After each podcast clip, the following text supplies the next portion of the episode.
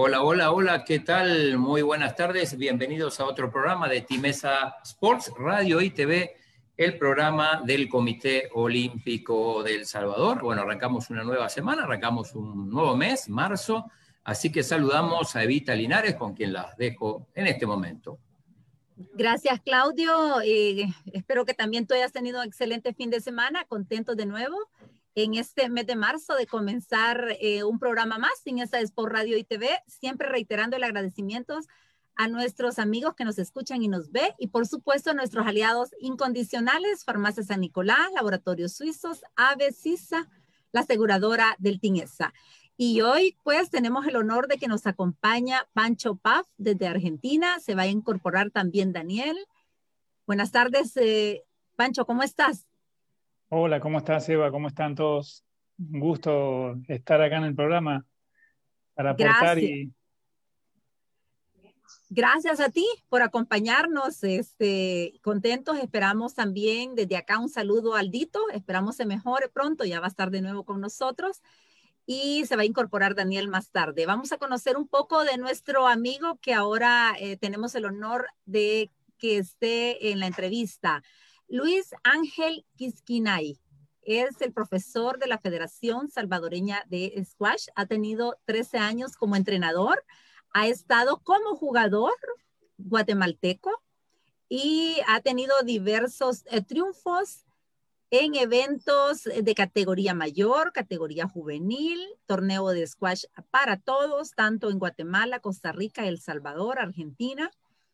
Ya nos va a contar todos esos detalles y obviamente como entrenador. Así es que le damos la bienvenida. Buenas tardes, profesor Kikinay. ¿Qué tal? Hola Eva, ¿cómo estamos? Gracias a Dios estamos bien. Muchas gracias por la invitación.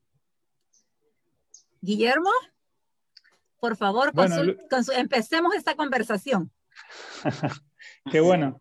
Bueno, creo, creo que siguiendo un poco la tónica del, del programa, estaría bueno que nos cuentes cómo, cómo arrancaste con el squash, ¿no? que por ahí es un deporte a lo mejor que no es tan, no es tan conocido. Eh, ¿Cómo llega un guatemalteco a empezar en el squash?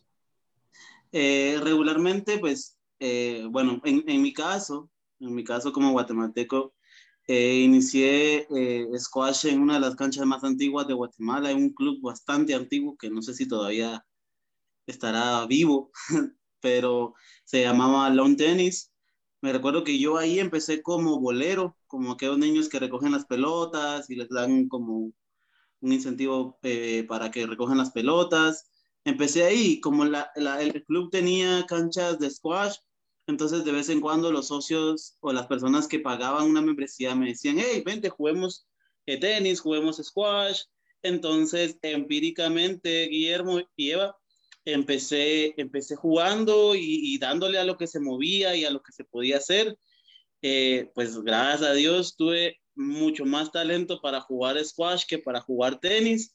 Entonces, cabal, en ese club fue, fueron mis inicios, ahí como cuando yo tenía como 13 años, creo yo. Sí, 13, 13 13 años tenía cuando inicié a jugar squash y ya después eh, la federación tuve el, privilegio de que un director de la federación que jugaba squash fue a jugar el torneo a ese club que te digo y yo participé en ese club y me vio jugar, entonces me vio que tenía mucho potencial y que podía representar a, a Guatemala bien y que pues necesitaban gente que, como, como yo que, que tuvieran talento, entonces me hicieron la invitación para poder eh, entrar a la federación más que todo y empezar a entrenar.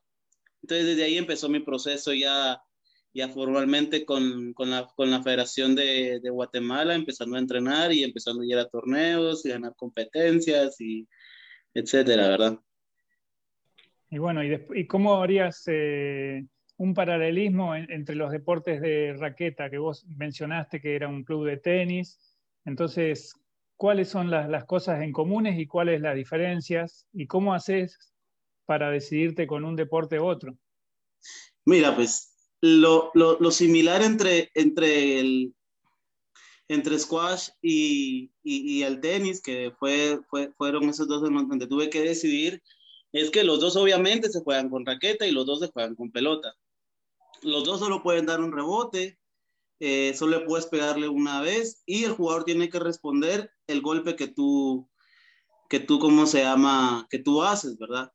Y la idea siempre es enviarla o pegarle la pelota lo más lejos que se pueda del jugador dentro de los límites y así ganar puntos. Entonces, lo similar es eso y también el tacto de la pelota.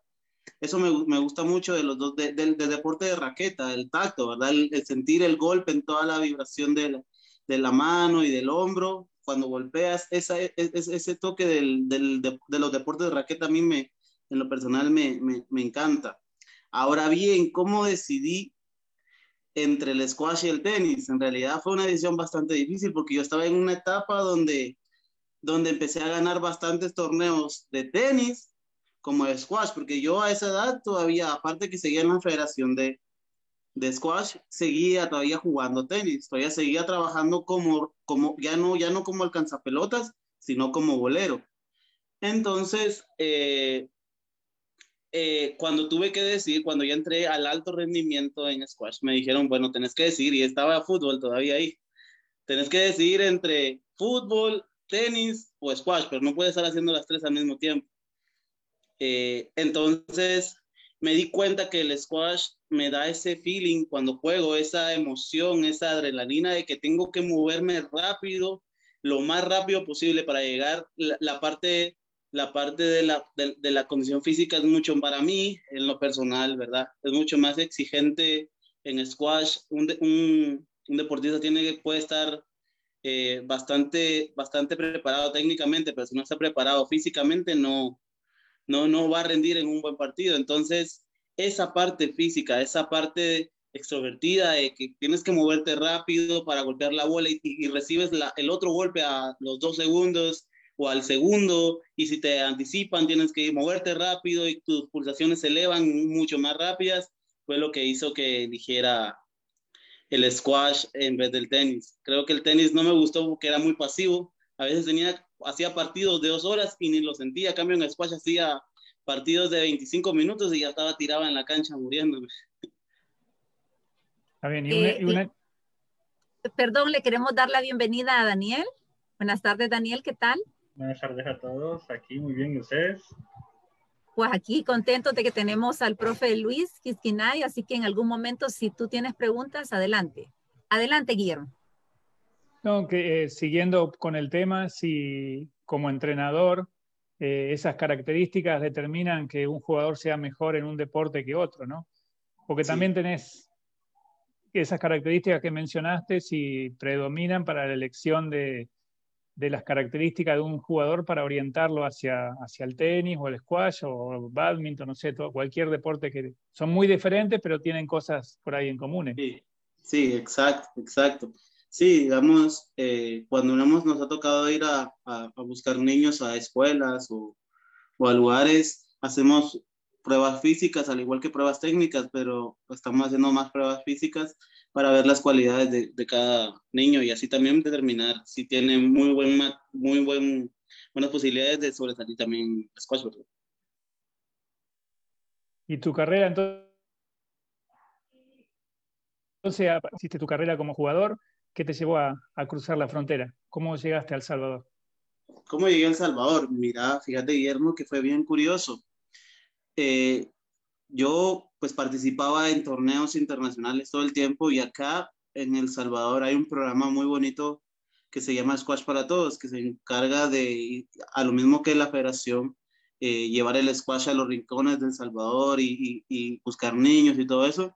Y ese programa estaba haciendo muchos torneos eh, centroamericanos, se podría decir, porque invitaba a toda Centroamérica, pero básicamente era intercambios entre Guatemala y El Salvador. Entonces, se daba, se, daban se daba una competencia bastante reñida entre Guatemala y El Salvador. Entonces, dentro de, ese, de esa manada que venía de Guate, venía yo. En realidad encontré ese clic en El Salvador, ya que mi, tal, tal vez, digamos, a la gente, a los papás de los niños que estaban acá, les gustó cómo yo trabajaba, cómo trabajaba, porque yo, aparte de venir a competir, también traía a mis atletas de mi academia y entonces creo que a los papás les gustaba mucho cómo yo trabajaba, que me hicieron la invitación a darles un curso navideño, cabal para diciembre, antes de Navidad, me, dijeron que si podía venir a hacer un curso de Navidad a sus, a sus jugadores y me vine acá por dos semanas. Me vine para acá dos semanas y estuve trabajando con ellos dos semanas en la preparación técnica y en la preparación física y, y les gustó, les gustó bastante eh, cómo, cómo, cómo, yo entreno, cómo yo trabajo con, con, con, la gente, que en enero me hicieron una propuesta a la federación que si yo quería ya no ser sino un, entrenador de, de, gimnasio, un entrenador de, de, clubes, sino un entrenador de selección y pues obviamente eh, fue mi primera experiencia como entrenador internacional y aparte de mi primera experiencia como entrenador de selección, entonces eh, tomé la decisión bien rápido y le dije que claro, entonces yo ya acá en febrero ya estaba listo para empezar a dar y a desquitar y, y a dar todo para, por El Salvador. ¿Y cómo podemos resumir entonces estos años de, de estar acá en El Salvador y, y, de estar como entrenador? ¿Cuáles han sido esas satisfacciones? En realidad, yo te soy sincero eh, y espero que si alguien de Guatemala me, me escucha, no, no, no, me vaya, no se vaya a burlar de mí, pero cuando yo voy a Guatemala ahora ya no la siento como mi casa. Yo creo que ya hice, ya hice mi hogar acá en El Salvador. Me gusta vivir acá en El Salvador. Me he acostumbrado al calor del Salvador. Eh, me he acostumbrado a, a, la manera de vivir, al dólar, a las pupusas, a todo. Yo en realidad, digamos, El Salvador lo veo como mi casa ya. Ya no siento que esté de visita, siento que, que soy parte de acá eh, estos últimos años, en realidad, digamos, evitando, quitando, en realidad hay que poner lo bueno del año pasado, pero quitando ese año, ha sido espectacular. Eh, hemos crecido en la, en la, Federación de Squash, hemos crecido bastante en, en, todos los sentidos, en niños, en gente que juega, en cómo se llama, en logros, en eventos, en todo. Entonces, resumo mi estadía hasta el momento en El, en, el Salvador como exitosa y, y gratificante. Y también, digamos, el salvadoreño pues, me ha tratado muy bien, me ha tratado muy bien, me ha tratado como, como salvadoreño a mí también y pues me gusta mucho estar acá. Y eso, y ahora hablaste recién un poco del presente del squash y de tu actividad dentro del squash. Este, contanos cómo, cómo va a estar Luis Quinginay dentro de 10 años y dónde está o dónde va a estar el squash del Salvador dentro de 10 años. Yo veo al squash del Salvador dentro de 10 años, dentro de 10 años como una potencia a nivel, eh, a nivel panamericana, dentro del top 4 como mínimo. Hemos estado enfocando bastante en la masificación, que es algo que a nivel centroamericano en el squash no se hace. Tenemos, gracias a Dios, también, digamos, a, a, a este, a esta, a esta a esta academia que se llama Squash para Todos, que de cierta forma saca bastantes niños también, pero la federación ha hecho su trabajo también a través de, de abrir el squash ahí realmente para que cualquier persona que quiera jugarlo pueda venir a la federación y lo pueda practicar, y más que todo a los niños, que es lo que nos interesa. Entonces, eh, dentro de 10 años, yo veo la federación en tal, eh, con 10 canchas, cancha de cancha estadio, con mínimo unas mil personas jugando a nivel nacional, como, como top 4 a nivel panamericano, ganando medallas en centroamericanos y el Caribe, en panamericanos, y, y, para eso estamos trabajando, ¿verdad, Pancho? Para eso estamos dándole duro para que esas metas se logren, ¿verdad? Y, y si yo tuviera, imagínate que yo tengo una, una empresa con mucho dinero, este, y me tenés que convencer para apostar al, al, al, squash. ¿Cuáles son los valores? ¿Cuáles son las cosas que puede ofrecer el squash para, para un patrocinio? O, y también incluso cómo lo vendrías para un padre de familia, ¿no? Tengo tres hijos y, estoy buscando un deporte el squash. El squash, el squash te da, aparte de que, de que es deporte, te da muchos beneficios en tu vida, digamos. En la, en la federación tenemos, tenemos eh, un punto de captación, se podría decir, hacia los padres, que es que como el squash todavía a nivel mundial es muy pequeño, las universidades en Estados Unidos ofrecen becas muy fuertes para ofrecen becas muy fuertes para para los niños que, que representan a El Salvador, ¿verdad? Para niños que representan a El Salvador, ve que eh, ofrecen becas muy fuertes para que puedan estudiar afuera. Al igual, digamos, eh, para las empresas que nos ayudan, más que todo, eh, le, les decimos que en realidad, digamos, el squash saca también a los niños, más que todo de, del, del, margen que era El Salvador antes, o lo que es de pandillas, eh, niños que agarran vicios y todo eso. Entonces les ofrecemos a los niños, a los que apoyamos, eh, una mejor vida. Digamos, ahorita la federación está en proyectos de, de, de montar una escuela de inglés eh, para todavía dar más beneficios.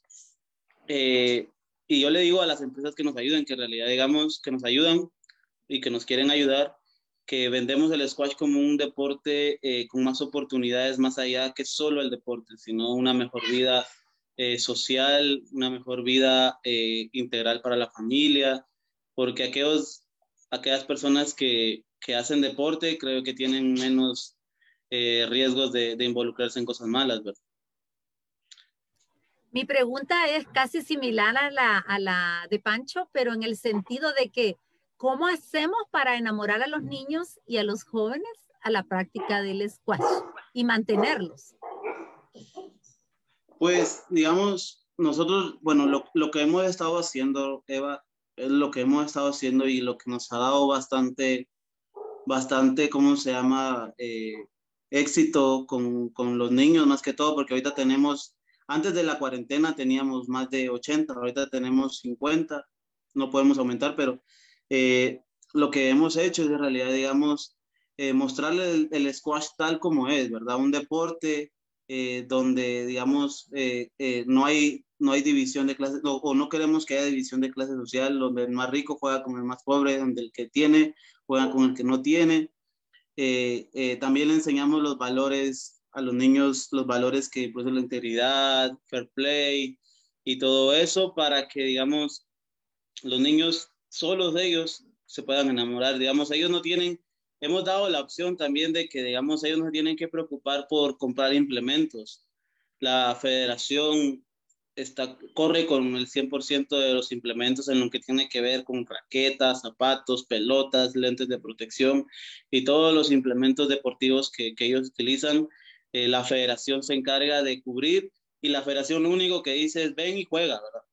Ven y juega. Yo como entrenador les digo ven y juega, no te preocupes por, por cómo se llama, por querer comprar una raqueta o por no tener los mejores implementos, porque eso se da, digamos, en, en, en varios deportes como este, que se requiere un implemento específico para poder jugar eh, porque digamos no puedes jugar con la, con la raqueta de tenis squash, no se puede, es, es, imposible, la raqueta es totalmente diferente. No puedes jugar incluso tampoco con la pelota de, de paddle squash, no se puede. Entonces, eh, ese ha sido uno de nuestros éxitos donde decimos, bueno, no, te, no tienes que comprar el implemento, a los niños más que todo, no tienes que comprar el implemento.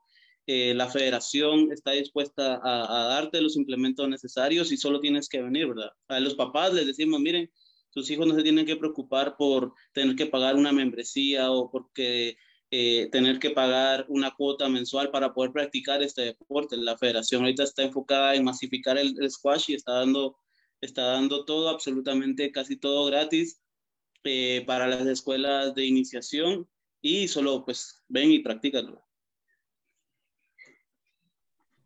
Muy bien. Y cómo hablaste mucho de, los, valores y de, cómo vendiste el squash eh, y personalmente también te afectó, te afectó, mejor no, es la palabra, sino que te, formó de esa manera.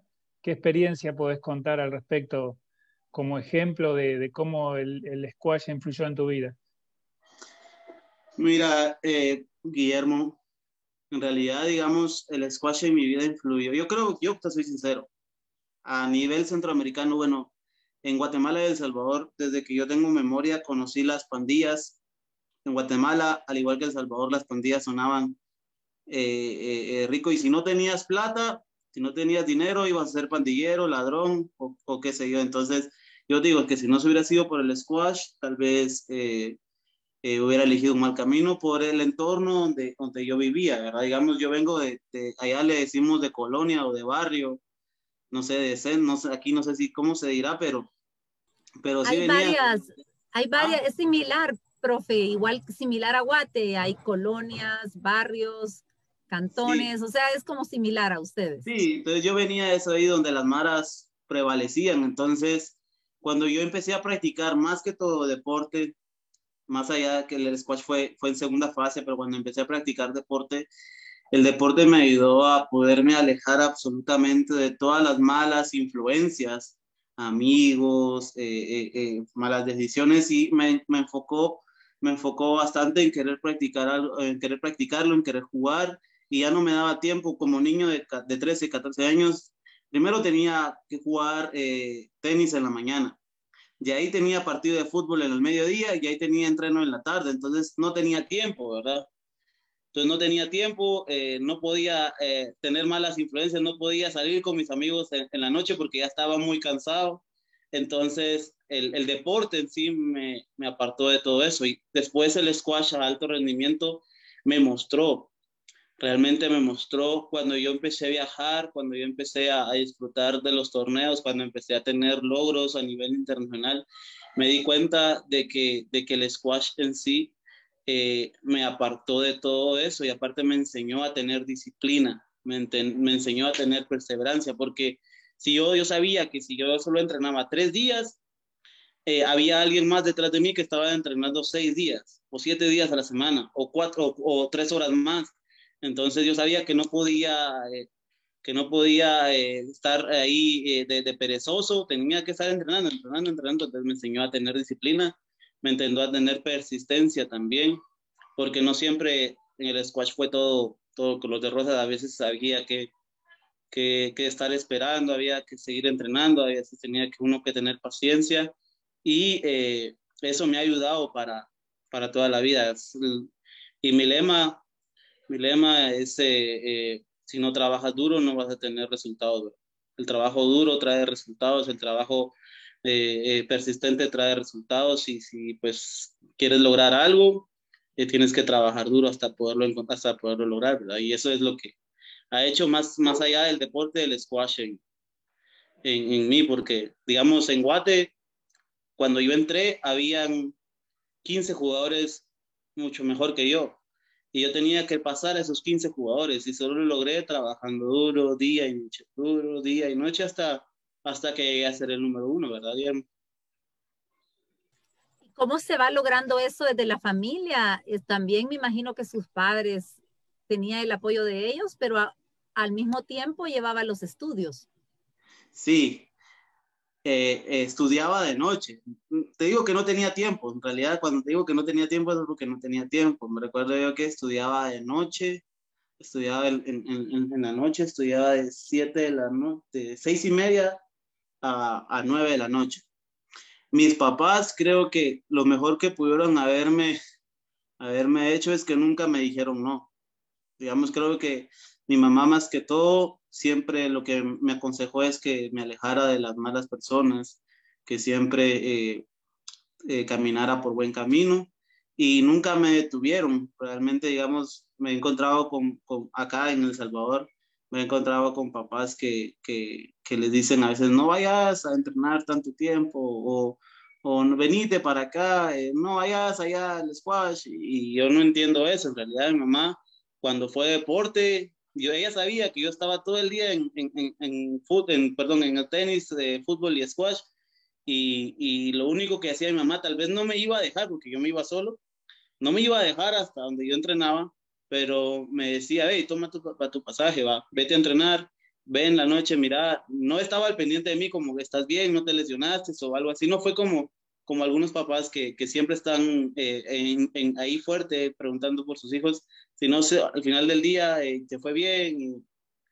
eh, cómo vas a ir, a dónde vas a ir a viajar ahora, o, o, cosas así. Entonces, yo creo que lo más valioso de que puedo rescatar de mis papás en el apoyo al deporte es que mis papás nunca me dijeron, no entrenes, no, no hagas esto, no te, no deberías de dejar fútbol o deberías de dejar tenis o deberías dejar squash, nunca me dijeron nada de eso, siempre me dijeron hacerlo, hacerlo, hacerlo, hacerlo. Entonces, creo que si ellos también me hubieran detenido, tal vez hubiera decidido por fútbol y ahorita estuviera eh, trabajando en un call center o, o, en otra cosa que no fuera deporte, ¿verdad? Y ahora mismo tenés eh, la, la propia experiencia con los padres de tus deportistas. Sí, es, es, los papás creo yo que pueden ser los mayores motivadores de los hijos, pero también los peores, los peores motivadores, los peores, la, la pueden decepcionar a los niños así de rápido. Entonces, siempre, yo, yo digo, y, les, y le digo a la federación, yo trabajo con, con, con, dos grupos, con los niños y con los papás. Porque si los papás no, se, no, no, no saben lo que realmente o no entienden lo que el entrenador necesita hacer con sus hijos, van a hacer una obstrucción en, en, el, en el, rendimiento de los niños y, y, y, eso no nos va a llevar a mejorar. Entonces me ha tocado trabajar bastante con los papás y con los niños. Vamos a un bloque de saludos. Gracias a los amigos de la Federación Salvadoreña de Squash que nos ven. También eh, doña Ana desde Ilopango que nos está viendo. Evelyn Linares la profesora Evelyn Mendoza, la profesora Ruby Montano hasta Santa Ana y Secualdana dice saludos. Saludos. Eh, Daniel. Hola Luis, este, un gusto. Y a mí me llama la atención algo y es que eh, ahora que tú te has dedicado y tienes una muy buena trayectoria en el squash, eh, ¿cómo encontrás o cómo puedes identificar a un niño que tiene talento para este deporte y cómo se puede trabajar para poder desarrollarlo? Mira, en realidad es un poco complicado. De los talentos que nos hemos encontrado en squash, que son realmente talentos que uno, digamos, sabe que va a agarrar la pelota, va a agarrar la raqueta, perdón, y le va a pegar a la primera pelota, han sido contados con mis manos acá en realidad, obviamente tenemos que buscar más, pero han sido contados con mis manos. Más que encontrar un talento, hemos encontrado disciplina en bastantes niños. Y eso es lo que les ha ayudado más que todos a ellos a progresar, porque, digamos, eh, eh, acá en El Salvador, antes, habían bastantes jugadores, bastantes jugadores, pero eh, nunca, nunca han tenido disciplina. Y ahora que los jugadores empiezan a tener disciplina, para estar entrenando, eso los ha, los ha llegado a obtener eh, los resultados que han tenido ahora. Y al igual con, con, los niños, en realidad, digamos, cuando vamos a las escuelas o vamos a, a, a, las colonias o le pedimos a los papás, cuando un niño llega allá, no le cerramos la puerta si no sabe correr o si no sabe hacer coordinación o si no sabe pegar la pelota. Lo dejamos estar y tenemos bastantes, bastantes niños eh, que no tienen talento o no tienen habilidad para agarrar una raqueta, ¿me entiendes? Pero sí tienen disciplina, tienen persistencia y eso es lo que nos, en realidad, ese ha sido el primer factor de todo el grupo que tenemos ahora que nos ha dado éxito, que los niños que tenemos son disciplinados, que les hemos enseñado a ser disciplinados, que les hemos enseñado que tienen que entrenar eh, por lo menos dos horas diarias de lunes a sábado. Y ellos saben que tienen que entrenar y cuando no hay entreno los sábados, ellos mismos entrenan por su propia cuenta. Entonces eso los, los, nos ayuda a nosotros como entrenadores y les ayuda a ellos a progresar. Entonces, una de las habilidades, eh, Daniel, que hemos visto que, que, que, nos ha ayudado a elegir, digamos, esos, esos, niños que digo que cuento con la mano, que, que han tenido talento, es que son bastantes ágiles son bastantes ágiles en espacios cortos. Entonces, ese es un punto bastante importante para cuando yo, cuando yo veo a ese niño y digo, porque hacemos, hacemos pruebas de, de, agilidad en, en, espacios cortos, porque como trabajamos en un espacio corto, y el niño logra reaccionar, logra entender y logra aplicar, de una vez le digo, mira, eh, tú puedes ser muy bueno en el squash, te ofrecemos una beca, vente, y practica el deporte y, si te gusta te quedas, si no, pues vas a, a, jugar ajedrez si te gusta, ¿verdad? Entonces, eh, eh, ese ha sido un punto bastante importante para, para poder ver si un niño realmente es talentoso para el squash. Pero más que el talento, el trabajo duro es lo que, lo que les ha ayudado, lo que nos ha ayudado a nosotros como entrenador y a los niños a, a estar progresando bastante ahorita. Tú mencionabas hace un rato que trabajabas con los grupos, obviamente primero con los niños y con los padres. ¿Cómo es esa dinámica que tú tienes con los padres para poder ser un buen motivador con los hijos? Lo que, lo que hemos hecho con los padres, más que todos estos niños del programa que la, que la federación apoya, es que hemos tenido reuniones. La, la última reunión que tuvimos con los papás eh, no, ante antepenúltima, porque la última reunión los involucramos a un entreno con ellos, ¿verdad? Para que ellos entendieran qué sus hijos estaban haciendo, ¿verdad? Que cómo practicaban eso y obviamente, digamos, tuvimos muy buenas experiencias en ese, pero la antepenúltima fue una reunión donde les hicimos eh, eh, entender y saber cuáles eran las metas de sus niños, porque digamos, tal vez la meta mía es llegar a ser número uno en El Salvador, pero la meta de, la meta de, Guillermo puede ser solo jugar squash, solo disfrutar de squash. Entonces, uno como entrenador o a nivel nacional no puede cerrar esa puerta. Si quieres jugar squash está bien, no te voy a obligar a que seas el número uno del mundo. Jugar squash. Entonces, los papás eh, eh, tienen que entender eso y tienen que dejarlos, tienen que dejarlos practicar el deporte igual. Entonces, hemos, eh, tenemos, estuvimos en esa reunión donde, donde les enseñamos porque a los niños a estos niños hemos trabajado con que tengan sus metas claras, ¿verdad? Desde, desde, desde ya tienen que tener sus metas claras en el deporte, establecidas, escritas y puestas en su, donde duermen, para que ellos sepan a dónde van. Entonces, a los papás les hemos dicho, miren, estas son las metas de sus hijos. Entonces, yo ya, nosotros ya como entrenadores, mi, mi, auxiliar y, y, perdón, mi asistente, eh, trabajamos sobre esas metas y le decimos, papá, bueno, ustedes nos tienen que apoyar a poder cumplir las metas de sus hijos y si en el proceso ellos cambian de meta, pues nos tienen que seguir apoyando. Entonces, es un tema más de, de ponernos en, en, comunicación, en concordancia con, con los papás para que ellos nos puedan apoyar, digamos, si el niño no se siente motivado, pues el papá capta eso rápido y nos dice, mira, mi hijo no se siente motivado, ¿qué hacemos? ¿Qué, eh, qué, qué le podemos hacer? ¿A dónde lo llevamos? O si un niño se siente desmotivado porque perdió un torneo, pues el papá capta eso. Entonces es un trabajo de comunicación bastante donde el papá sabe a dónde, va, dónde, dónde quiere ir su hijo y nosotros también sabemos y podemos trabajar juntos en eso, ¿verdad? Entonces, y les decimos al papá que nos apoyen en todo eso. Y con la parte psicológica, profe, usted recibió el curso de squash, ¿verdad? Por medio de, del Comité Olímpico. Así es. ¿Qué importancia tiene la psicología en el squash y cómo, cómo les ayuda a los jóvenes e incluso a ustedes como, como entrenadores que muchas veces tienen que hacerla de, de psicólogo o apoyar al psicólogo? Sí, digamos, en la parte de los niños es mantenerlos motivados casi todo el tiempo, ¿verdad? Un niño sin motivación eh, no sirve para el deporte. Un niño sin motivación no, no, no, no funciona para, para, para, para seguir adelante. Entonces, en la parte psicológica hemos tomado bastante tips que nos ha dado Sandra para poder mantener motivados a los niños constantemente, que no se decepciones por los malos resultados y, y, nos ha funcionado bastante eso. En la parte de alto rendimiento, en la parte psicológica es aún más más difícil porque ya no es un jugador que hay que mantenerlo motivado, ¿verdad? Sino hay un jugador que ya tiene disciplina y que se motiva a él solo, entonces la parte psicológica ya entra más específicamente dentro de la cancha.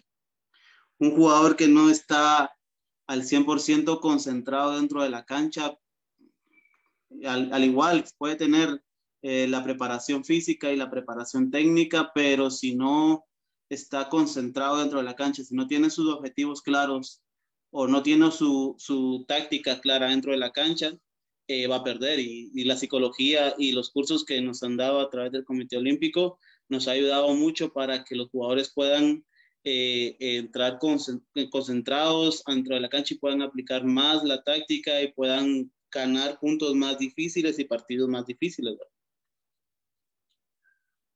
La psicología siempre termina siendo una, a veces un, un, talento que no se mide en, en, el primer momento, pero como vos dijiste, una, un chico que no está motivado, a veces como entrenador te dejas llevar por, por las condiciones físicas, la altura o la velocidad, sí. pero termina siendo una, una, llave, una cosa que multiplica la motivación. Si multiplicamos sí. por cero, nuestro resultante, por más que sea de brazos largos, velocidad, va a ser cero. Sí, cero, cero. Un jugador sin, un niño sin motivación o un jugador sin motivación ya no, no, no sirve. Por más que el entrenador esté ahí exigiendo que tienes que entrenar tres horas y que tienes que hacer tu parte física y que tienes que todavía estudiar, si un niño o un, jugador de alto rendimiento no, no está motivado, no, no vamos a tener resultados para ningún lado. Solo vamos a estar gastando saliva y tiempo. Bien, te, felicito. bueno, Guillermo, adelante. No, no, que quería felicitar a Luis que no, eh, no todos los deportes pueden decir que entrenan de lunes a sábado. Eh, es muy bueno lograr una motivación de poder tener un grupo que entrene con, ese volumen, que el volumen un poco es determinante a veces para, por lo menos un volumen mínimo para conseguir un, logro, ¿no? Eso es muy importante. Gracias, Guillermo. Ahí estamos tratando de, seguir creciendo, pues eh, el coronavirus, la, la pandemia, el encierro nos afectó como a todas las federaciones, nos afectó bastante en el volumen de los niños, pero ahora que regresamos, pues no dudamos en, en regresar eh, fuerte, seguir tratando de captar niños a nivel nacional, seguir creyendo en el sueño que un día va a haber canchas y, y, y una asociación por cada departamento en El Salvador, ¿verdad? Que, que es lo que se busca a futuro también, que que el squash no se quede solo en, en, en, en Santa Tecla y en clubes privados, sino que, que, pueda crecer aún más y que, digamos, venga gente de afuera, así como lo hace en natación, así como lo hace el atletismo, que, que el squash sea un deporte eh, que la gente le guste practicarlo y que sea totalmente accesible, ¿verdad? Que no que, que quiten esa, esa viñeta de, de que el deporte solo es para gente que, que puede pagar un club. Esa es la, esa es la, esa es la primera meta de, la federación, quitar esa viñeta que el deporte solo es para gente que puede pagar eh, y que no, que el deporte es para cualquier aquella persona que lo quiera practicar y, y el squash más que todo también es para aquella persona que lo quiera practicar. Y contanos entonces que, a dónde pueden ir los chicos que quieran estar interesados en jugar squash, ¿no? Miren, los chicos, que, les gustaría practicar este deporte podrían venir acá a la Federación Salvadoreña, podrían venir acá a la Federación Salvadoreña de Squash que está ubicada en el Polideportivo de Ciudad Merliot. Ahí están las canchas al final de, gimnasia, es más un punto más de referencia. Está al final de gimnasia, cabala ya estamos, tenemos tres canchas por el momento. En los horarios que estamos atendiendo la iniciación y, y los niños que, que quieran como ser parte del programa de la federación que se llama Búsqueda de Talentos, es eh, en los horarios en la mañana, son de 8 a 10 de la mañana y de 2 a 4. En esos horarios puede ir de lunes a viernes. Si, si, si alguien está interesado en querer meter a su sobrino, a su, a su nieta, a su hijo, porque está de perezoso o no quiere practicar deporte, puede ir a probar allá a la federación y nosotros vamos a hacer todo lo posible para que, para que ese niño o esa niña eh, le guste el squash, ¿verdad? También teléfono, profe, o correo electrónico para mayor, o incluso la eh, fanpage de squash. Para, mayor información podrían, eh, el correo es esa.squash.gmail.com y también, pues, si quisiera buscar y conocer, digamos, más sobre el squash, eh, en nuestras páginas de, en nuestras redes sociales, ¿verdad? Que es en Facebook, Federación Salvadoreña de Squash, y en Instagram, al igual, Federación Salvadoreña de Squash. Ahí, ahí van a encontrar videos de muchos niños que, que están practicando el squash de ese programa que les digo que es lo que está haciendo bastante fuerte la federación.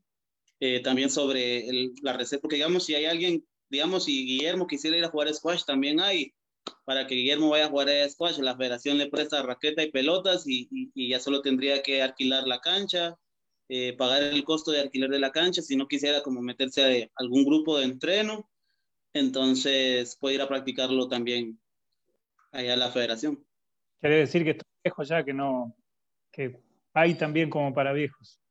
Sí, hay para todas las edades. hay para todas las edades. Aceptamos niños desde los desde los 8 hasta, hasta, hasta niños desde los 60 hasta los 60. 65 ya no, porque pueden tener un problema cardíaco y podemos tener problemas en la federación. Lo único que cambia con el correr del tiempo es el precio de los juguetes. Sí. seguimos siendo niños. Sí. y así es, pero ya... un poco, un poco la, la, la, realidad del squash así a nivel mundial, cuáles son los, ¿Cómo está Salvador en, en, América, en el mundo? ¿Cuál es el mejor país a nivel mundial del squash? A nivel mundial, a nivel mundial, el mejor país es Egipto. A nivel mundial, el mejor país es Egipto. Eh, eh, profe, ¿tanto en mujeres como en hombres? Tanto en mujeres como en hombres. Egipto, Egipto en el ranking mundial tiene ocho jugadores. En, el, y, en tanto en mujeres y como hombres. Entonces, es la potencia del squash. Es, es si querés, si querés eh, jugar con los mejores, vete a Egipto. Esa es la élite. Esa es la élite, eso es, lo, eso es lo mejor de lo mejor, tanto incluso en juniors como en, mayor, como en, como en, como en selección, de, en selección mayor, todo, todo lo tiene Egipto ahorita. Antes era Pakistán, pero hace como siete u ocho años cambió. Egipto cambió su, su chip de, de, de, de, masificación y eso les ha ayudado muchísimo para crecer en volumen, más que todo. Estaba, estaba, estábamos escuchando la vez pasada con mis entrenadores para poder motivarnos también nosotros, que allá en Egipto, cada torneo, cada torneo de squash se realiza, hay, hay, hay inscritos entre 600 y 800 jugadores en cada torneo de squash en Egipto. Entonces, eso es un, eso es, aquí en El Salvador llegamos a, a, a 50 y eso es un gran torneo. Entonces, allá en Egipto hacen torneos de 500, de 600 jugadores, entonces pero tienen clubes por todos lados, por todo Egipto tienen clubes y, cada club tiene sus 300, 400 jugadores y, los de esos 300, 100 eh, practican el deporte de alto rendimiento. Entonces, Egipto, la Federación de Egipto hizo bastante trabajo duro con la masificación allá y les ha funcionado bastante. Son, son lo mejor de lo mejor. A nivel, a nivel panamericano, te podría decir que Estados Unidos es muy bueno, pero creo que en eso hemos fallado a nivel sudamericano, que, que se nos ha, se nos ha, hemos sido bastante cortos con, con la masificación. Hemos, hemos dejado la masificación por, por tener clubes solo en lugares privados donde solo dejan entrar, si quieres tener como niños de afuera, solo dejan entrar un máximo de niños entonces, no hemos podido crecer. Digamos, la, Estados Unidos tiene clubes por todos lados igual, tienen, una, tienen la liga eh, más grande, creo yo, que de universidades a nivel mundial. Estados Unidos tiene la liga de, de, jugadores universitarios más grande. Eh, eh, tiene bastantes clubes también y es, es muy bueno. Entonces eso le, le hace a crear jugadores también excelentes, ¿verdad? Entonces, de ahí, digamos, de ahí viene tal vez México, Colombia, eh, Canadá, que son fuertes, que son bastante fuertes. Nosotros, a nivel panamericano, pues en realidad hemos estado mejor, hemos estado mejor de lo que nos fue la última vez en Lima. Hemos llegado hasta estar hasta top 8. Eh, pero pues vamos a mejorar ese resultado. A nivel centroamericano, nos damos muy duro con Guatemala. Nos damos muy duro Guatemala. Los guatemaltecos son, son buenos, son, somos buenos, somos buenos. Entonces, eh, podemos, puede ser que, que, que, ellos nos ganen, como nosotros les podemos ganar. Eh, no hay tanta diferencia, tanto en, todas las ramas, en individual. Eh, la única diferencia es que nosotros llevamos tres años trabajando en la parte juvenil muy fuerte, entonces nuestra, nuestra selección juvenil sí sobresale más que la de ellos. Tenemos mucho más volumen, mucho más eh, talento, mucho más. Tenemos casi entre 15 a 20 niños en la sub-19 jugando para, para los puestos de selección, entonces la Federación de Guate solo tiene uno o dos, se han quedado cortos con eso. cambio, en selección mayor sí, sí son, son fuertes. Al igual que en la selección femenina, nosotros eh, somos bastante fuertes, entonces eh, a nivel centroamericano tal vez la única, la única rama que, en la cual peleamos con Guatemala, que es, podría ser el segundo o primero, es en la rama masculina, que, que es, que, somos, que, es, que, que somos muy parejos, ¿verdad? Somos bastante parejos. Profe Quisquinay, y a nivel de 2021, los proyectos que tienen como federación, eventos deportivos tenemos este año, este año tenemos el Panamericano Sub-23, el clasificatorio. El clasificatorio Sub-23 acá en, en, El Salvador. que se va a realizar en el club eh, CDI. Eh, ese, pues ese torneo, como bien lo dije, es un clasificatorio para los juegos, los primeros Juegos Panamericanos en Cali. Entonces nos estamos preparando bastante fuerte para pues, lograr clasificar, porque ahora lo pusieron más difícil. Entonces estamos trabajando, trabajando fuerte para poder clasificar. Es uno de los eventos bastante importantes. Igual eh, tenemos el Panamericano de Selección Mayor, que va a ser clasificatorio para Centroamericanos y el Caribe 2022. Al igual estamos trabajando bastante duro con la selección mayor y con los jugadores que están acá eh, para poder eh, clasificar, ¿verdad? Para poder tener esa plaza y poder ir a los Centroamericanos y el Caribe. Muy bien, ¿y cuántas, cuántas medallas hay en juego por cada, por cada evento?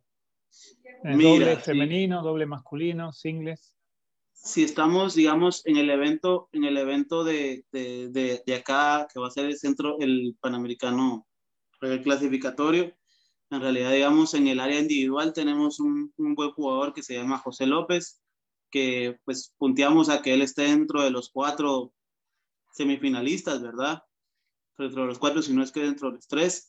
En dobles masculino también estamos, estamos trabajando bastante fuerte para poder lograr un resultado bastante, eh, puede ser bronce también o plata. Somos muy buenos jugando dobles. Y pues el mayor objetivo, que es el objetivo principal, es clasificar, ¿verdad, Guillermo?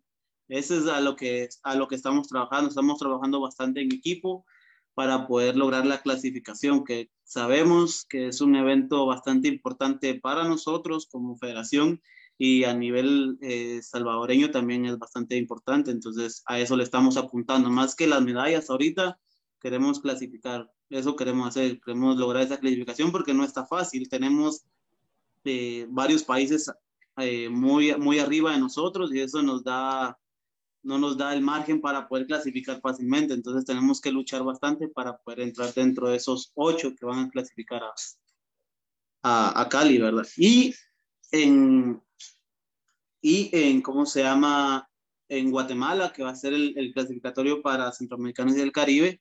En el área individual también tenemos un jugador que, que queremos que logre eh, una medalla de bronce, que es Israel Ábrego, que que tiene mucho talento, mucho potencial y, estamos trabajando duro para poder eh, tenerlo listo para ese torneo y que no le falte nada.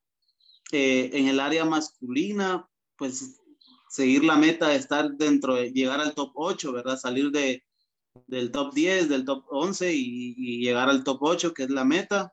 Clasificar, obviamente, que ahí es mucho más fácil, clasifican mucho más jugadores mucho más equipos, perdón, clasifican mucho más equipos, entonces va a estar mucho más fácil. Creo que solo es por asistencia, creo que solo vamos al torneo y clasificamos, entonces eh, vamos más por, por el área individual y por, el, y por dobles masculinos.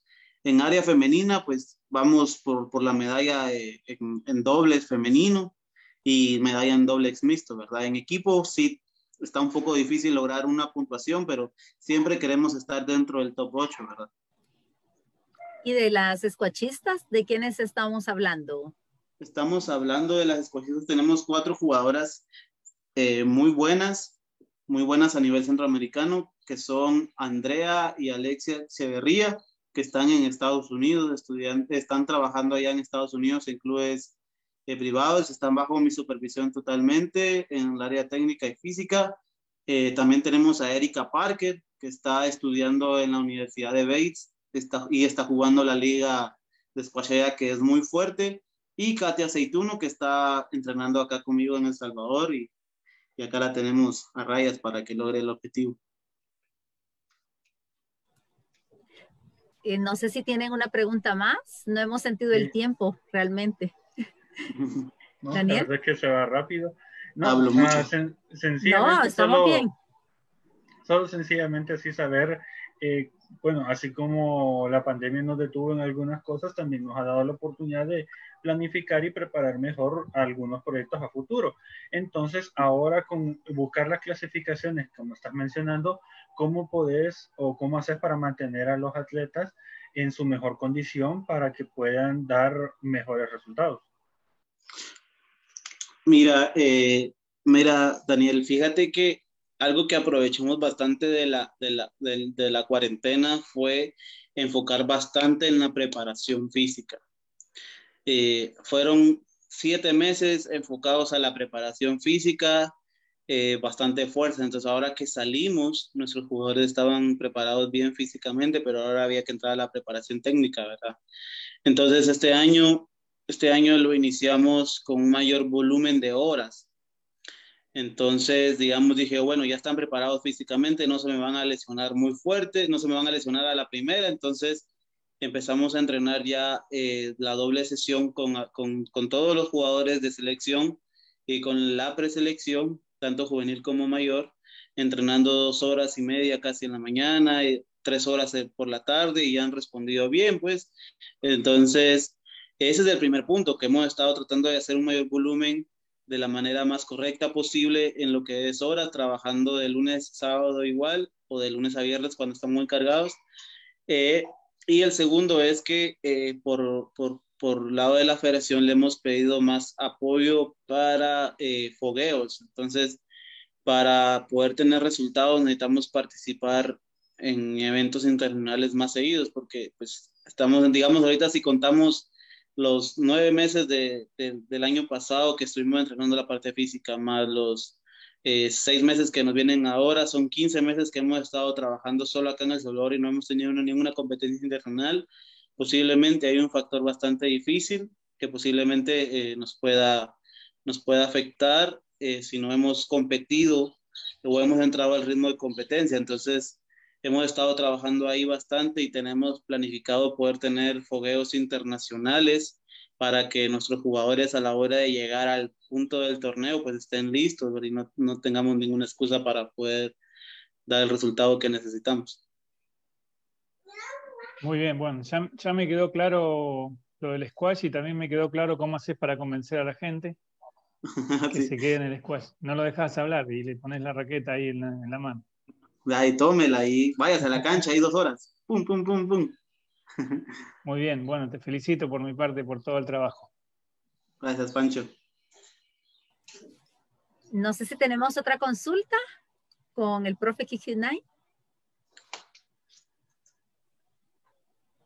No, no. no.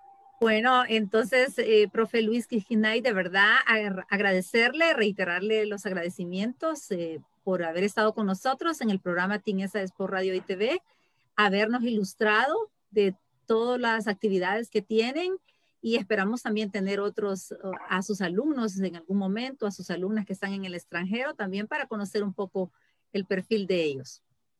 Perfecto. Muchas gracias, Eva, Daniel y, y Pancho por las preguntas. Muchas gracias por la invitación. Estamos a la orden eh, para cualquier persona que quiera conocer el deporte y empezarlo a practicar. Eh, esperamos que pues nuestros jugadores puedan estar acá también para que ellos den a conocer su punto de vista, para que se quejen de mí tal vez, o, qué sé yo, ¿verdad? Si no soy buen entrenador. Entonces, eh, muchas gracias y, y, estamos a la orden ahí. Gracias. y nosotros... adelante, Destaco que ahora ya en un, en un, par de semanas, menos 10 días, va a empezar un curso de Panam Sport del cual el Comité Olímpico ha tratado de recabar a todos los, o la gran mayoría de entrenadores de El Salvador en, en muchos deportes. Y bueno, Luis está ahí también dentro de uno de ellos y, fue una, una, buena elección de poder contar con él dentro de este, este curso que va a ser muy importante, que va a durar casi todo un año.